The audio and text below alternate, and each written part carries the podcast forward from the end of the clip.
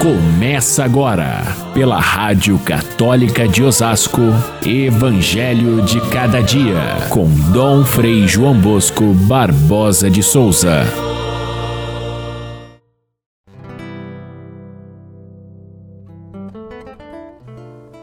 Pode um cego guiar outro cego?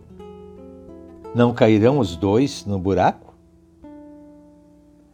Por que observas o cisco que está no olho do teu irmão e não reparas na trave que está no teu próprio olho? Caríssimos irmãos e irmãs, ouvintes do nosso Evangelho de cada dia, hoje nós celebramos a memória de um santo da Ordem dos Jesuítas, São Pedro Claver.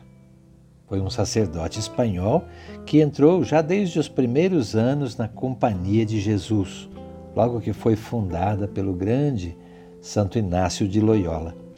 E os jesuítas se espalharam pelo mundo. Foram para as Índias, foram né, para o Oriente, vieram aqui para a América, para o Brasil, Anchieta, Manuel da Nóbrega.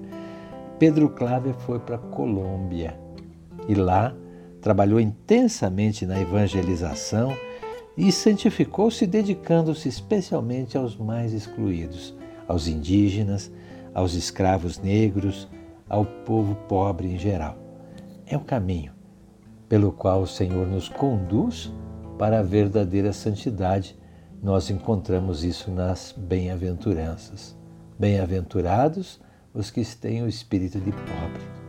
São Pedro Claver tinha isso.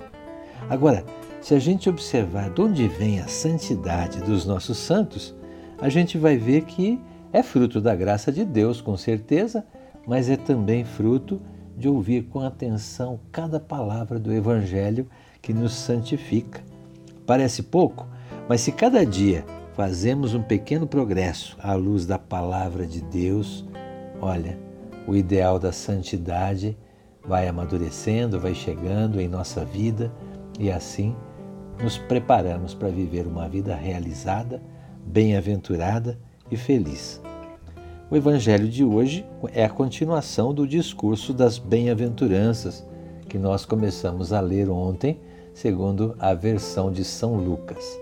Aliás, anteontem, porque ontem, sendo o dia da Natividade de Nossa Senhora, nós tivemos um evangelho especial.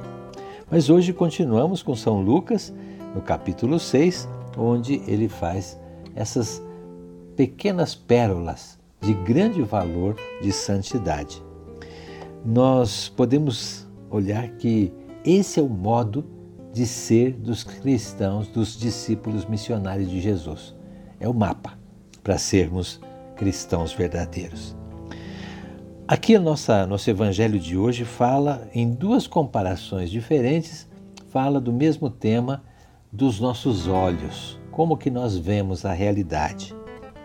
Podemos entender que a vista não é simplesmente enxergar as coisas. A vista vai muito além disso. É a nossa relação com o mundo. É triste quando se perde a visão, mas na verdade é muito mais triste quando se perde a visão que é a luz da alma, que é a fé que é o relacionamento com os irmãos. Aí é muito mais triste. E às vezes nós podemos enxergar com os olhos da carne e não enxergar com os olhos da alma. Por isso, a chamada do Evangelho é muito importante. De fato, quando alguém tem um bom raciocínio, nós dizemos: ah, essa pessoa enxerga longe. Não é uma questão da visão, mas do pensamento. Ou quando alguém tem pensamento muito estreito, muito egoísta, muito ignorante, nós dizemos, e não enxerga além de um palmo além do nariz. Então, enxergar, ver, é muito mais do que simplesmente enxergar aonde a vista alcança. Ou quando alguém não percebe que ofende, que desagrada, as pessoas dizem assim: e essa pessoa não se enxerga. É possível também que a gente não enxergue a gente mesmo não compreenda o seu papel no mundo ou até atrapalhe a vida das outras pessoas porque não se enxerga. Mas o pior de tudo é o teimoso, porque nós dizemos o pior cego é aquele que não quer ver. Portanto, ver é uma questão de querer, é uma questão de afinar o nosso, o nosso olhar, o nosso pensamento e, sobretudo, de compreender a realidade a partir de Deus. Essa é a visão da fé. Hoje, a visão se tornou um, um dos sentidos mais importantes. Mais importante do que a compreensão do raciocínio é a visão. Tanto é que as imagens rolam pelo mundo e, às vezes, uma imagem convence muito mais as pessoas do que mil palavras. Não é assim que a gente recebe um vídeo? Muitas vezes pode ser até falso, mas ele nos induz a pensar aquilo que não é verdadeiro. A visão parece que tomou conta de todos os sentidos, deixando de lado muitas vezes o raciocínio, deixando de lado os outros sentidos e, sobretudo, o sentido da fé. É importante, portanto, que a gente tenha, além da visão dos olhos, a visão que o Evangelho nos propõe. Por isso, esse conselho do Evangelho se torna muito próprio para os dias de hoje. Um cego não pode guiar outro cego, porque os dois vão cair no buraco. Hoje nós temos pessoas que têm dificuldade de interpretar o mundo porque o mundo se tornou difícil, variado, novo para muita gente, cada vez com outras novidades e é difícil de interpretar. A gente fica como que numa floresta perdida.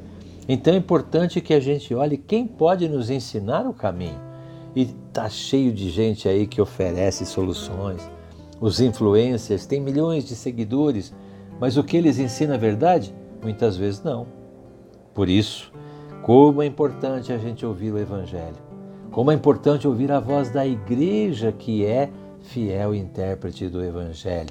Se a gente não tiver com essa visão que a comunidade nos oferece, nós estamos muitas vezes seguindo um cego que nos ensina a nós que somos cegos a cair no mesmo buraco.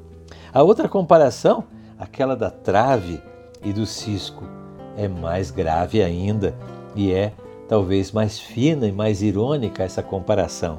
Como que uma pessoa pode tirar o cisco do olho do outro se tem uma trave no seu?